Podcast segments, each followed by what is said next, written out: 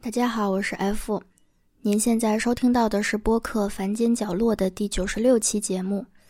可能有些网易云音乐的听众朋友会觉得很奇怪，因为节目列表里的总数远没有到九十六期。那难道是 F 口误了，或者算错了吗？但与此同时，大家应该会发现，我在每一期的节目标题前面也手动加上了序号。列表往下翻一翻，就能看到有很多序号被跳过了，就好像消失了一样。非常抱歉，这不是一期正式节目，但我不得不占用一整期的位置来专门做这样一个说明。所有那些消失的序号，的的确确是存在过的。八月三十号，我在云音乐后台收到系统私信。说有几期节目存在版权争议，所以被隐藏了。当然，我自己首先是觉得非常困惑，因为我的节目原创度还是挺高的，从撰稿到播讲到剪辑都是我自己来完成，而且很长一段时间以来，我的节目都只在云音乐首发，甚至是独播。那么这一排除，我估计就是配乐的部分遇到了什么问题。于是我立刻跟平台编辑沟通了一下，也证实了这个猜想。编辑提供的解决办法呢，就是把节目重新剪辑一遍，换掉那些不合规则的音乐，再重新上传。听起来好像也不复杂，但是当时被隐藏的几期节目里面，包括。二零一六年七月发布的第五十六期，我希望我喜欢的乐队永远不会红。包括二零一五年六月发布的第三十期，不只是分手故事而已。可能一些老听众会比较明白这两期的意义。呃，前者探讨的是我们作为内容的受众，该以怎样的方式去支持创作者。那也是迄今为止在这档播客里收听量最高的一期节目，超过了一百三十六万次。后者是一期有声小说，我在里面放入了很多自己对青春、理想、爱情的理解，制作上也非常的用心。节目时长将近一个小时，在它之前，在它之后都没有任何一期节目挑战过这样的形式和完成度了。那么，配乐在这些节目里扮演的是怎样的角色呢？它跟文本其实是严格呼应的，本身是构成重要意义的。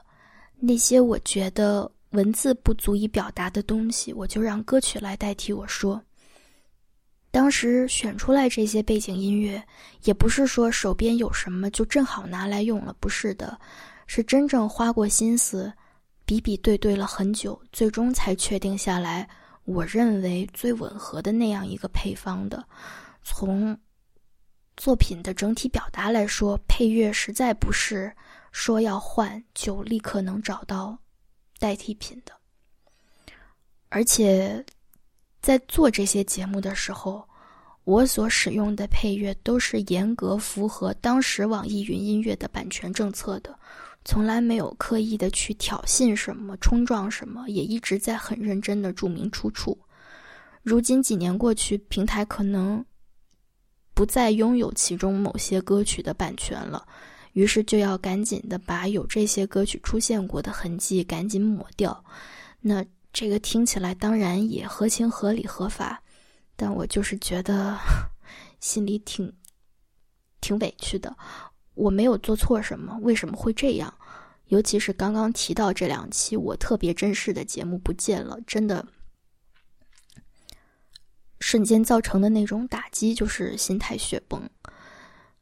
然后我当时忧心的还有另外一个事情：中间这些期数被隐藏掉之后，后面所有的系统排序就会顺次补上。比如原来是第三十五期的，现在可能就变成了第三十二期。而我平时是一个会在节目里经常提到往期内容的人，这样的变动会导致我之前所有的引用出现混乱，所以我当时想的是，就算配乐的问题一时半会儿改不了，至少这个小故障可以先赶紧修正嘛。于是就到后台给所有的节目标题前面加上了原本的那个序号。改了之后，还有好心听众过来提醒我说：“F，你数错数了，中间有几个序号被漏掉了。”对节目做出更改之后呢，他们会重新经过一遍审核的流程，这个是我一时没注意的。于是呢，在我修改了序号问题的接下来两天里，更多的节目陆续被系统隐藏，最后剩下四十期。也就是超过一半的节目都不见了。这些节目里包括第一期《一个小房间装下我所有的自己》，这档播客是从那个稚嫩的模样开始存在的。包括第六十三期《没有过去的人不懂深情》，还记得当时很多听众都说他们是从这期才了解到一些他们不知道的台湾。包括第八十三期。这是你想要的生活吗？当时我呼吁大家留言分享关于性侵害的书籍和电影，至今我都觉得那是一期非常有价值的，对公共讨论做出了意义的评论区。哎呀，太多太多回忆了。那到剩下四十期的这个时候呢，更多的听众朋友也发现不对劲了。且不说八月的播客破天荒的没有更新，我们想重新听以前的某一期，为什么听不到了呢？于是大家很自然而然的就来问我：“F，你为什么要把自己的节目删掉呀？”我理解听众朋友们应该是没有恶意的，但这个措辞确实是有点扎心了。我甚至都想反问一句：为什么你们会觉得我要删掉自己辛辛苦苦做出来的节目呢？所以那天晚上情绪是比较崩溃的，就在朋友圈和微博上稍微说了两句这个事情。当然也有一些好朋友过来给我出谋划策，看怎么抢救一下，比如说换平台呀，把文件上传到云端呀等等。我也很谢谢朋友们的热心帮忙，但这个事情吧，它真正难过的点不在这儿。堂堂网络时代，让几十个音频文件重新获得传播。并不难，在那些节目的评论区里头，加起来超过上万条的留言，把它们复制粘贴出来，做好备份，也不难。这些都可以去尽力想办法找回来。然而，有另外一些东西被破坏了之后，要再找回来就难了。那天凌晨，我在公号后台收到一条很长的留言，第一段是这样写的。刚刚看见微博，有一点伤感，就好像生活了十多年的街区，一夜之间，好多邻居都搬走了，无声无息，无影无踪。明明我都可以闭着眼从街头走到街尾，明明我都可以背下他们每个人的问候语或口头禅，但是现在我觉得我迷路了，我甚至不知道该怎么开口打招呼。我只好躲着，当做自己没有看见这些，当做一切都没发生过。落款是一个听了三千多小时的听众。这个其实是我最最难过的地方。差不多五年前，我搭起来这个小房间，最开始觉得只图自己开心就可以了。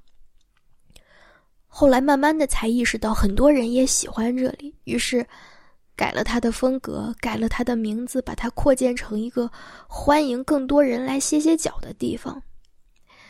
结果房东突然带着一纸条约过来，也没事先警告什么的，就把我们全部赶出来了。我们现在就在大街上，无家可归。于是好多人就在七嘴八舌的说：“那能怎么办呢？”要不然咱搬家吧。可是，在一个地方住久了，有感情，忍不住会想到以前开心的时候。那时我们都活在一种美好的错觉和幻觉里，觉得我们真的拥有这个社区。结果到现在才发现，我们只不过是一群租客而已。就好像两年前冬天。那些被一夜之间从北京驱逐出来的低端人口一样，我本来还以为在虚拟空间里面，我们可以拥有比现实世界多一点的平等和自由。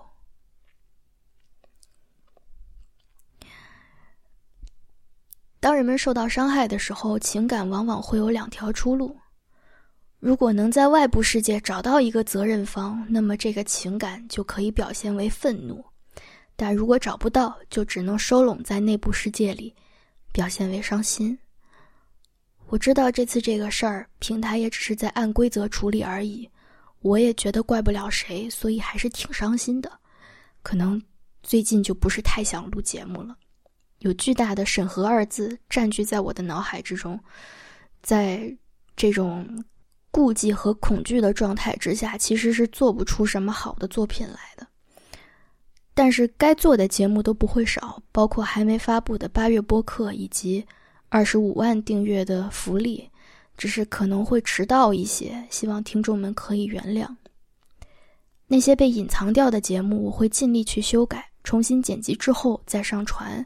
希望到时候可以至少让曾经的评论区重见天日，但有些节目已经没有了原始的干音或者剪辑工程，能做的调整也比较有限，所以我没有办法保证以往的所有节目都能回来。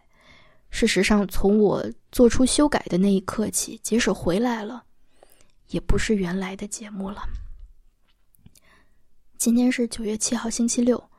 到昨天晚上为止，我已经把过往的九十五期节目全部上传到了一个新的地方。那具体收听方式在这儿不太方便说，毕竟还是要遵守平台的游戏规则。那就麻烦大家互相支照，或者自行到我微博或者公众号或者朋友圈上面去看吧。这档播客不会停止更新。我之前说过，只要我还在喘气儿。做播客就会是其中一个生活方式，我现在也还是这样想。最后给大家朗读一条我在二零一六年写的微博，它也是我现在的微博置顶。有一点是确定的，你不能让你憎恨的人来定义你热爱的事物，你要夺回定义的权利，而不是放弃你热爱的事物。今天要讲的就这么多了。谢谢大家，那咱们还是一如既往的，下期见吧。